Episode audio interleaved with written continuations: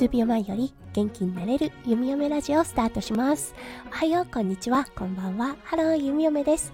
このラジオはオーストラリア在住19年の弓嫁が日々のハッピーや発見を声に乗せてお届け、ふわっとトークラジオです。今日は6月16日、木曜日ですね。皆さん、どんな木曜日の午後お過ごしでしょうか？弓嫁ははい、昨日まであった微熱、今朝下がりました。うん、なのでね、体の方はだいぶ楽になってきました。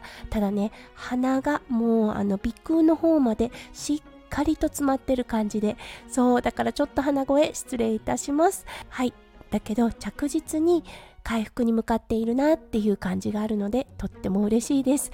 ただね明日息子くんまたデイケアに行きます。そうなのでねまた金をもらってくるのかなって考えるとちょっとドキドキします。でもねこれここにフォーカスを置いてしまうとまた風邪をひくのでそう今回は大丈夫っていうね強いメンタルを持って接したいと思います。はいそれでは早速ですが今日のテーマに移りましょう。今日のテーマ。うんこんなにも違うのか。熱の対処法についてお話ししたいと思います。それでは今日も元気に弓嫁ラジオスタートします。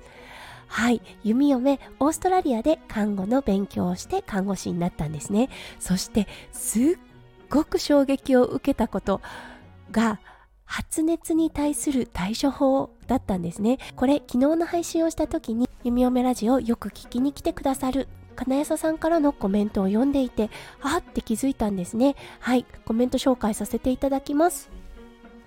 弓嫁さん、なるほど。僕も似たような対応ですね。僕はネックウォーマーで首の後ろを温めたりして汗をかきながら根性で治します。とのことだったんですね。そう、弓嫁もどちらかというと熱を出し切って熱を下げるっていうような対処法をしています。だからね、夜はすごく寝き込んで、そう、そして寝汗をかいたらそれを取り替えて、で、朝には熱が下がっている。実際ね、今朝熱も下がっていたので、そう、あ、似ているなって思っていたんです。そしてね、このコメントを読んだ時、はって気づいたことがあったんです。それはオーストラリアの解熱法です。これ外国に住んでいる方ぜひ聞きたいです。ぜひ教えていただきたいなって思うんですがものすごく違和感があったことだったんですね。そうオーストラリア発熱をしている人に対して薄着をさせるんです。はい。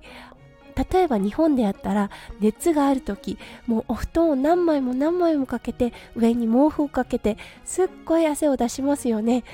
いや剥ぎ取るんですよ。うん、あの布団をね剥いで1枚薄いブランケットを与えられる形になるんですね。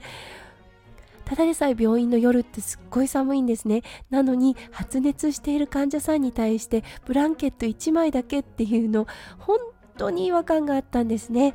実際患者さんめちゃめちゃ震えるし、へえ、これでいいのかなっていうような状態だったんですね。そう、そしてね、学校でも習うんですが発熱した子供に対してぬるま湯の本当ねちょっと肌寒いんじゃないかというようなお湯に入れて熱を下げるっていうね確かに効くと思うんです。そう。皮膚から冷気を取り込むっていうことでね熱中症対策とかでしますよね。あの首の後ろだったり脇の下にあの氷のを置いてそう熱を下げるっていうのはあると思うんですが実際発熱何かウイルスとかバクテリアと戦ってる体に対してそう追い打ちをかけるようなぬるま湯のお風呂。うんすごく違和感があります。そう本当に西洋医学と東洋医学の違いだと思うんですね。中から温めて自分の体が熱を出して熱を下げるという東洋医学と西洋医学である。そう熱が出たのなら外の空気を取り込んで熱を下げよう。この違いなんですよね。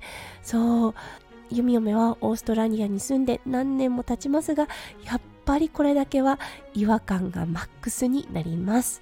そうそして息子くんが生まれた時母乳の出がとっても悪かったんですね。そしてそれが息子くんの発熱とつながりました。そう38度以上出ちゃったのかな。その時にとりあえず服を脱がせなさいって言われたんですね。肌着1枚だけで OK って言われて。新生児を肌着1枚だけでエアコンのガンガン効いた病院の中で過ごさせる。すっごい違和感がありました。うん、だけど言われた通りにしたところそれ以上ね体温が上がることがなくはい先生をね呼ばなくても良いような状態となりました。もう少し高かったら先生を呼んでちょっと親元を離れての見守りという形になると思うって言われていたのではいそれはとてもありがたかったです。そうだからね一概にどちらがいいかっていうとどちらとも言えないのですがただ生まれた場所の環境という面ではすごく違和感があるなと思いました。そうということで今日は昨日いただいた金谷さんからのコメントではっと気がついたオーストラリアの発熱対策とっても違和感を覚えてしまっているのでそれを皆さんとシェアをさせていただきました。今日もね最後まで聞いてくださって本当にありがとうございました。皆さんの一日がキラキラがいっぱいいっぱい詰まった素敵な素敵な一日になりますよう弓嫁心からお祈りいたしております。それではまた明日の配信でお会いしましょう。数秒前より元気になれる弓嫁ラジオ弓嫁でした。じゃあね。バイバイ。